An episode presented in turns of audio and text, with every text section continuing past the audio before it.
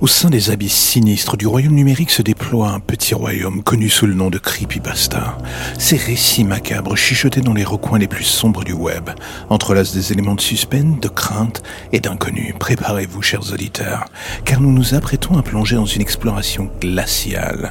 De quoi? De la fondation même de la peur. Tout d'abord, relevons l'énigme de l'inconnu, un terreau fertile pour la terreur.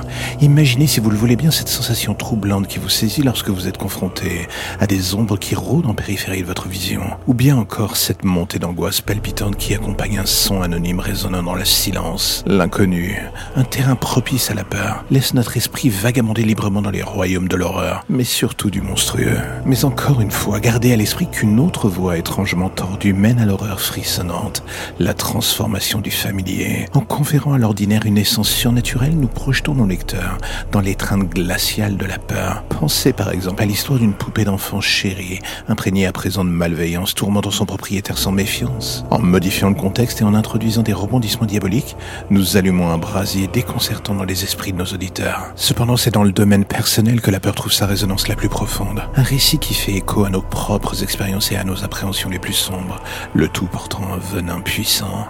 Imaginez par exemple une histoire d'enfant, un pauvre gosse traqué par la poursuite implacable d'un étranger, une épreuve hantée qui évoque les peurs enfantines, refoulée de la solitude et surtout la poursuite sans fin qui s'y colle. Les tentacules de l'angoisse s'enfondent beaucoup plus profondément lorsqu'elle touche les souvenirs les plus vulnérables des auditeurs. Mais la peur ne repose pas uniquement sur des fondations personnelles, elle peut également s'enraciner dans le terreau du familier, captivant ainsi un large éventail d'âmes osant s'aventurer dans le royaume de la terreur.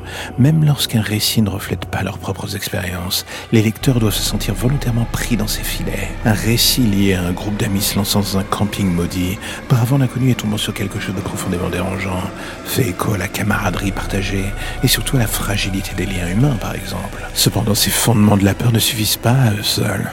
Nous devons plonger plus profondément dans l'abîme, dévoilant les méthodes qui élèvent une creepypasta du simple frisson au domaine de la terreur pure. C'est à ce moment-là, mes chers auditeurs, que j'ai envie de vous dire entrez dans le suspense. Une arme maniée par les maîtres de l'épouvante pour tisser la tension et créer une toile de prémonition, en dissimulant des informations, en cultivant l'urgence, ou en orchestrant un crescendo vers une révélation plus ou moins bouleversante. Toutes ces stratégies exploitent le suspense pour une seule et unique chose, immerger les lecteurs dans un tourbillon de terreur absolument inévitable. Et puis au bout du tunnel, c'est le moment où nous rencontrons la terreur elle-même, un spectre malfaisant qui ronge les limites de la santé mentale. Elle se manifeste comme un malaise implacable, une conscience prégnante que quelque chose de sinistre se profile à l'horizon, par le biais d'un langage voilé, surtout d'ambiguïté ou en décrivant des événements avec une cadence méthodique et mesurée.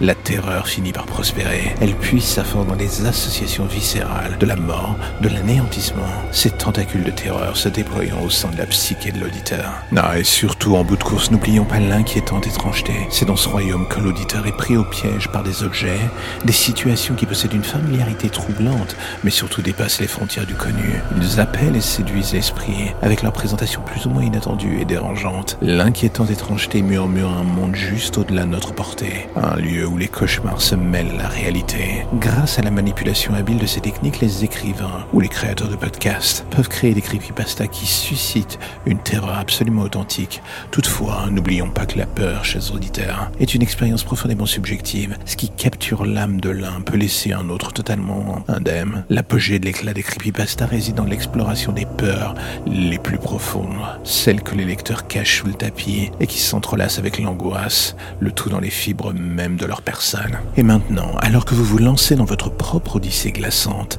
permettez-moi de vous transmettre une sagesse supplémentaire. Tout cela pour que vous soyez hanté à tout jamais par votre propre prose, spectrale ou pas d'ailleurs. Tout d'abord et en premier lieu, conférez à vos mots le pouvoir de la description, peignez des images vives et viscérales dans l'esprit du lecteur ou de l'auditeur, laissez-les goûter à l'amertume acide de la peur qui s'insinuera sur leur langue. Ils finiront par sentir le souffle fétide de l'inconnu et contempler les apparitions obscures qui commenceront à danser tout autour d'eux, juste au seuil de leur perception. Ensuite, imprégnez vos récits de vraisemblance même dans le domaine de la fiction. C'est dans la danse précaire entre réalité et surnaturel que s'épanouit l'horreur véritable. Marchez avec précaution en évitant les pièges perfides du sensationnalisme, voire même de l'improbabilité, et révélez ensuite des fragments de votre propre peur, de vos expériences, ah, le tout en dévoilant votre âme aux lecteurs ou aux auditeurs en tissant un lien intime avec eux. Vous allez enfin pouvoir les guider à travers le labyrinthe de la terreur, main dans la main. Leur cœur résonne avec les échos de votre propre vulnérabilité, les plongeant plus profondément dans l'abîme de la peur. Enfin, laissez votre créativité jaillir sans craindre les contraintes de la convention. N'ayez pas peur des territoires inexplorés, car c'est dans ces recoins sombres de l'inconnu que naissent les récits les plus dérangeants. Osez expérimenter, façonnez-vous des nouvelles techniques de création, et surtout pour développer vos idées. C'est seulement par une innovation audacieuse que vous pourrez laisser une cicatrice indélébile dans l'âme de vos auditeurs. En conclusion, chers auditeurs des ténèbres, j'espère que cette dissection de la fondation de la peur au sein des creepypasta a illuminé le chemin de la terreur véritable qui se dresse devant vous. Armé de ces secrets ésotériques pour le moins fumeux, lancez-vous et déchaînez votre malveillance sur un monde qui n'attend que cela. Par la dévotion, l'art est une communion impie d'intellect et d'horreur. Vos mots ont le pouvoir de hanter les replis de la psyché humaine bien après la dernière page tournée ou même la fin de l'épisode. J'ai envie de dire, embrassez les ombres et que les cauchemars prennent enfin vie.